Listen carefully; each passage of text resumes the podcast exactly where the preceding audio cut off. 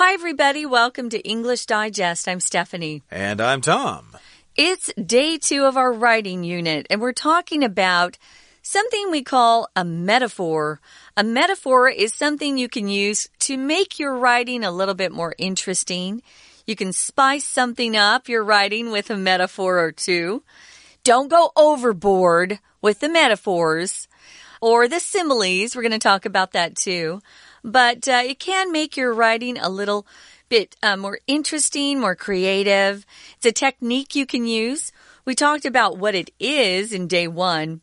It's when um, you're comparing two very dissimilar things together and you are not using as or like. If you use as or like, like love is like a rose. That is a simile. That is not a metaphor. A metaphor is just straight. So love is a rose. That's a metaphor. See the difference? It's a small difference, but uh, we like to say that they're two different techniques in writing. So the one that we shared with you that's probably one of the most famous metaphors in the world is from William Shakespeare in his comedy As You Like It. And he said, All the world's a stage, and all the men and women merely players. That's a very famous metaphor. Today we're going to continue talking about why you might want to use a metaphor. Okay, so let's get to it, everybody. Let's read the entire contents of today's lesson, and we'll be right back.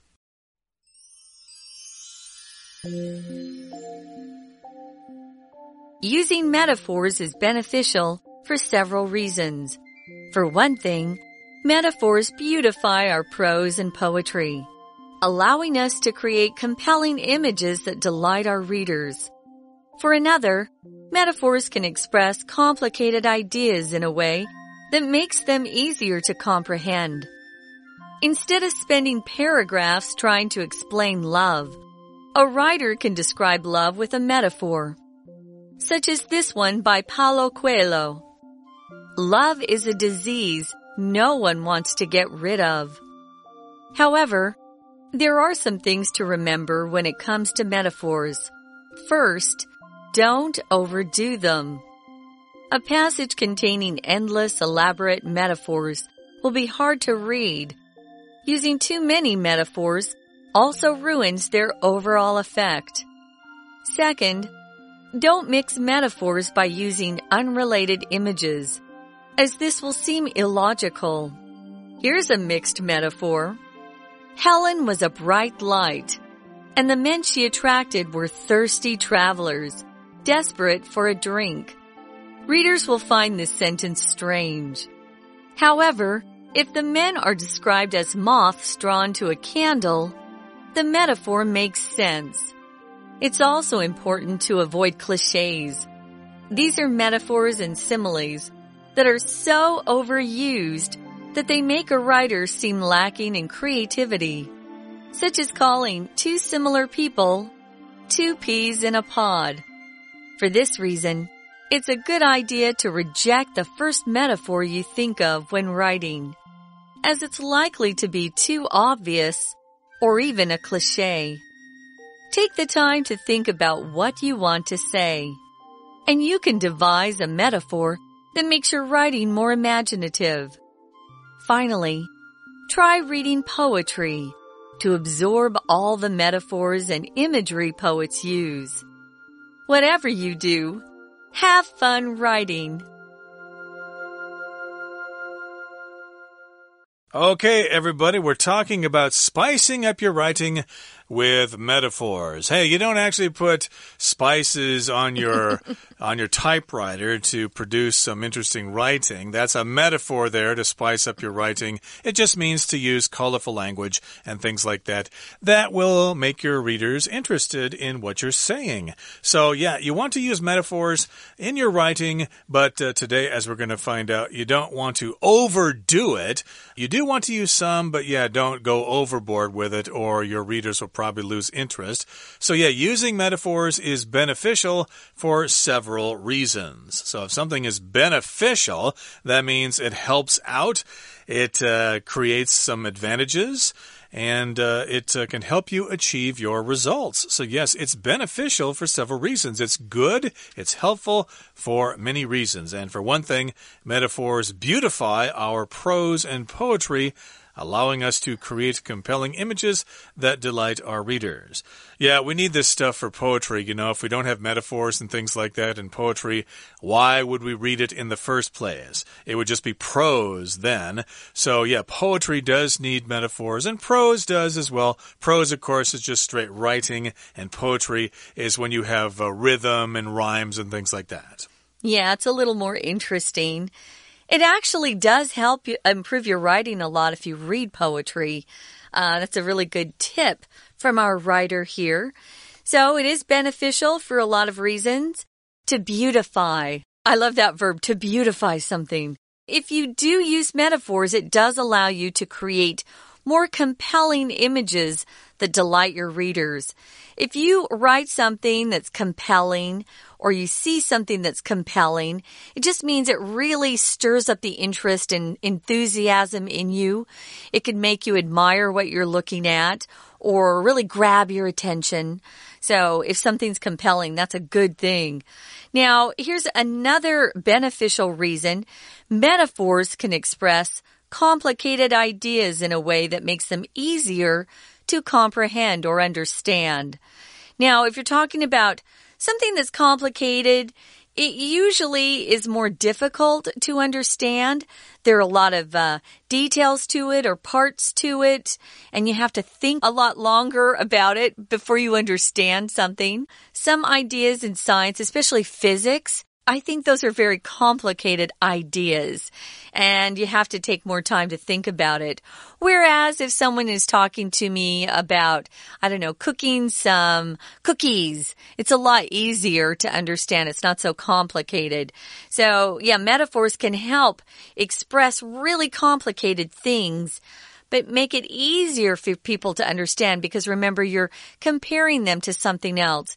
Even though that other thing is dissimilar, they might, you know, understand a lot more about what you're trying to say by knowing what that second thing is that you're comparing it to, like the world is a stage. Oh, I understand that. You understand what a stage is and actors on a stage. So yeah, it can really help if you can use a comparison within a metaphor. Uh, it can help your readers understand what you're trying to express. Uh, exactly. So, yeah, in another way of saying this, or mm. in a nutshell, uh, basically you're just trying to describe something complex in a simple way. Uh, for example, I know at a company I used to work for, the boss had a really hot temper uh, he would get mad really easily. And uh, sometimes, in order to describe his temper to somebody else who had not seen him, well, we had to use all sorts of different words and phrases and stuff like that. But when I just said, hey, he's got a temper like a volcano, of course, that's a simile because I used the word like there, but I could say, oh, he's a real volcano today. And then you get the idea. A volcano, of course, erupts, it blows up. So that is a good way to describe the boss's temper. Uh, he's a volcano. Uh, he's really blowing up today. There's lava all over the office this morning. okay, so yeah, that, again, that's a, a way to express complicated ideas in a simple way, and so you can understand or comprehend them. And instead of spending paragraphs trying to explain love or hatred or anger, a writer can describe love with a metaphor, such as this one by Paul Coelho. Love is a disease no one wants to get rid of. Ooh. That does sound so true. I love that line. I think it's great. Yeah, it is. It's like you have a disease. Um, it changes the way you feel inside. A lot of times, other people around you don't understand why you're reacting or acting the way you are, but it feels so good. Why would you ever want a cure? because being in love is great. Everyone knows that. That's a wonderful feeling. Yeah, but being sick is not great. oh, yeah, but um it is almost like you're sick, you know, you're you're it changes the way you feel about things and you see things. But for me, it seems like it's all pretty positive. So, it's kind of funny. Maybe Paulo Coelho had a bad experience with love, too. We don't know. That mm. could explain why he came up with this. Now, moving on to the next paragraph, it says, however, there are some things to remember when it comes to metaphors. Now, I mentioned the first thing uh, in the open to the program. I said, don't go overboard on this stuff. To go overboard, it's a phrase we use when someone's doing too much of something. You know, it's too cool fun. So to go overboard means you're on a boat and you you know, you're thrown overboard or you jump overboard into the ocean and you're drowning. There's just too much water. So don't go overboard. Now, our writer here has another way to express that. He says, don't overdo them. If you overdo something, you do too much of it or it's exaggerated. For example, you might love to go to the gym and lift weights. But if you do, if you overdo it, you walk away the next day in pain. All of your muscles hurt. You're sore. So don't overdo metaphors. That's number one. You should always remember that. Uh, right. Or if somebody tells you to apologize to somebody, you could say, yeah, but don't overdo it. You know, just say you're sorry and sound sincere. If you just keep going on and on about how sorry you are, eventually they're going to get sick of you and they won't believe that you're really sorry. So, yeah, don't overdo it. Do it just right there. So, with metaphors, yeah, you don't want to use too many of them. Don't overdo it and a passage containing endless elaborate metaphors will be hard to read. Uh, yeah, of course, a lot of times we can't resist the temptation to show off our language skills.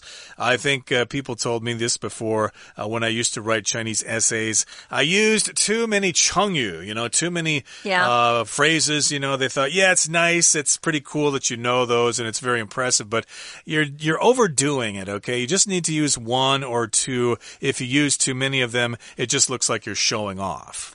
it does. It's irritating too. Don't do that. It's probably a good time to take a quick break, right? We're going to take a break, listen to our Chinese teacher who never overdoes anything, and then we'll be right back. 谢谢美语老师。Hello, my name is Shelby。今天继续来了解隐喻 metaphor。第一段就直接点出好几个使用隐喻的理由。第一句说用隐喻法有好几个理由。For one thing， 点点点 for another，这两个转折语搭配使用，引出某事的理由。For one thing 加第一个理由，再接着 for another 写第二个理由。第一个理由，隐喻法美化我们的散文和诗，allowing us to create compelling images，允许我们去创造引人入胜的意象。Allowing 是省略连接词 and。Allow 加 ing 的分词构句，允许某人做某事；compelling 强制的或引人入胜的。第二个理由，隐喻法表达复杂的想法，用让读者比较简单了解的方式。句子中最后一个生字 comprehend 是理解、了解。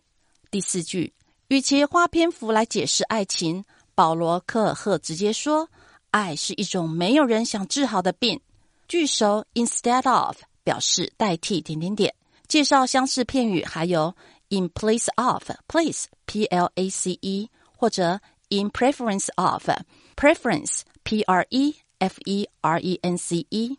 保罗·克赫是当代的影响家，写过《牧羊少年奇幻之旅》等书，醒思生命或真爱等。第二段，however，有几件事要记得。当提到隐喻时，when it comes to something。表示一说到什么，直白一点就是 speaking of something。例如，一说到环境污染，when it comes to pollution，或者 speaking of pollution。下一句，首先不要过度使用 overdo，把什么做的过分。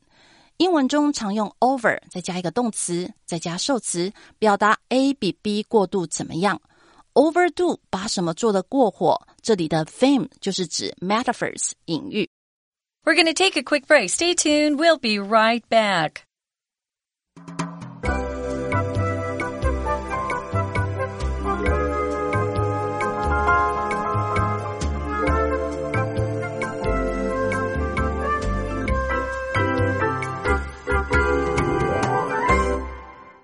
Okay, let's continue with our lesson for today. We are talking about metaphors and how to spice up your writing using metaphors. As we did mention in our last program, metaphors are common in speech, yes, but they're more common in writing, especially in prose and poetry. But uh, where we left off, we were kind of trying to warn you don't overdo them, okay? It's nice to use one here and there, but if you use too many of them, people will think you're being pretentious or or you're showing off or something like that, and they'll lose interest in what you're trying to say. So, yeah, learn to use them just like you would use chengyu in Chinese. You don't overuse those either, do you? You just pull them out every other sentence or so, and that's enough. So, yeah, you don't want to have a sentence with endless, elaborate metaphors. That would be difficult to read. And using too many metaphors also ruins their overall effect. Overall just means the general effect they have. So, yeah, if you've used a nice metaphor, you know, kind of let it sit there for a while and don't let it compete with other metaphors. Uh, let people sort of think about that one for a while instead of distracting it with another one too soon. Looking at this one vocabulary word overall, I just wanted to uh, give another example here. Maybe you go to a party and someone says, Oh, how was the party? You could say, Oh, the food was delicious. Yeah, overall, it was a really good party. Yeah, or you could say, well, the food was good, the music was okay, but you know, overall it was it was pretty fun. So there are lots of different elements to a party as you know. Who goes, the food, the music, lots of different things. Overall just means if you take everything into account. You know, you could say, yeah, overall it was pretty good. So that's your summation or the experience you have. You kind of sum it up with that one opinion at the end. Overall, it was pretty good. Now, here it says second, you should never mix metaphors by using unrelated images. This one makes me laugh because they will seem illogical.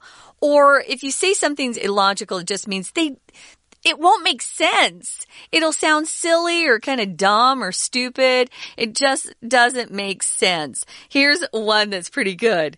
Helen was a bright light, and the men she attracted were thirsty travelers desperate for a drink. Well, light and being thirsty, needing a drink, have nothing in common. Do not use those. Now, what the writer should have written was, Helen was a bright light and the men she attracted were like moths drawn to a candle. Because you know, moths, those little bugs that are drawn to the light. He was saying, Ooh, the men were like those moths. They were drawn to Helen because she was a bright light. That is a good metaphor. But the one that uh, mixes the light with being thirsty and needing a drink, oh, that's a bad one. Very illogical. Uh, I've thought of another one here. Okay. Uh, we could say that, oh, the traffic in Taipei is terrible. The government needs to iron out all those traffic bottlenecks. Okay, uh, iron out and bottleneck are not related. A bottleneck is, of course, inside a bottle, and ironing something out is uh, uh, flattening a piece of cloth so it looks good. So you wouldn't uh, use those two things together. That's a mixed metaphor. You would probably say to iron out our problems or to uh, iron out the wrinkles. Yeah, iron out the wrinkles, mm -hmm. or maybe uh, clear up the bottleneck or something like mm -hmm. that. But yeah, you don't want to mix those things up. So yeah, you have to to know exactly what you're doing there. Yeah. And that takes a, a lot of uh, years of experience and practice. Otherwise, you sound uh, kind of sound kind of dumb, you know, if you don't know how to use your metaphors correctly. Although sometimes uh, you can sound actually pretty funny uh, if you use them wrongly, and everybody else knows you've used it incorrectly, and they think it's funny, and they laugh at you, and you laugh with them. It can be something to do at a party, but yeah, you don't want to do it in your writing. You're supposed to know what you're talking about. So that's an example here. Helen was a bright light and the travelers were thirsty. Yeah, those things just don't work together. So, yeah, readers will find this sentence strange. And as you said, if the men are described as moths drawn to a candle, then the metaphor makes sense because a candle is a bright light. So, yeah, therefore it works together. Now, let's move on to the next paragraph here. It says, It's also important to avoid cliches. Okay, that's a kind of a special word there, cliche. Uh, it's kind of difficult to pronounce there, but basically, a cliche is something that is said often and in fact is probably said too often and uh, you probably shouldn't uh, say it anymore like an apple a day keeps the doctor away. Well we've heard that since we were kids. We wouldn't really say that as adults because it's uh, it's really cliche it's used too much and it sounds kind of childish now, these are metaphors and similes that are overused, as Tom said, and they make it sound like the writer just isn't very creative or here it says seems to be lacking in creativity. If you are creative uh, or you have creativity within you, you're very imaginative. You come up with new ideas, new things, new thoughts. Here's a really bad cliche. It's two peas in a pod. Two peas in a pod is uh, when you describe people who are very similar. But that's used way too much, guys. For this reason, it's a good idea to reject the first metaphor that comes to mind when you're writing. Think about it a little longer and see if you can come up with something that's really creative and something you haven't heard before. But I also want to say before you do put it in your writing, check with a friend and see if it makes sense. Uh, because sometimes, you know, you'll think it's really new and creative and then you'll share it with somebody, you know, to see what they think and they, they won't understand it. You know, maybe it's not the creative, uh, metaphor that you thought it was. Mm, and you're not as clever as you thought you were. So, yeah, uh, run it past somebody else, a native speaker or something, to make sure it sounds okay and uh, make sure it does not sound cliche, like two peas in a pod or, uh, oh, it's raining cats and dogs outside. Uh, we've heard that quite a bit, and uh, we probably should think of other ways to describe yeah. pouring rain outside. And for this reason, it's a good idea to reject the first metaphor you think of when writing as it's likely to be too obvious or even a cliche. So, yeah, when you're writing something and then you think, okay, here's the metaphor I'm going to use, but, well, you know, the rule says don't use the first one you think of because it's probably going to be too cliche. Mm -hmm. Because everybody else has probably thought of that too. And so if you use that, they're going to think, eh, you didn't really think hard enough to come up with a new metaphor yourself. You're just using an old cliche. And so you might lose your credibility and and they will lose interest in reading your essay. They sure will. So here's uh, really a good piece of advice. Take the time to think about what you want to say. And then what you can do is you can devise a metaphor that makes your writing more imaginative, more creative. If you devise something, guys, it's a verb that means you're coming up with a plan or so you're planning something, you're inventing something, something.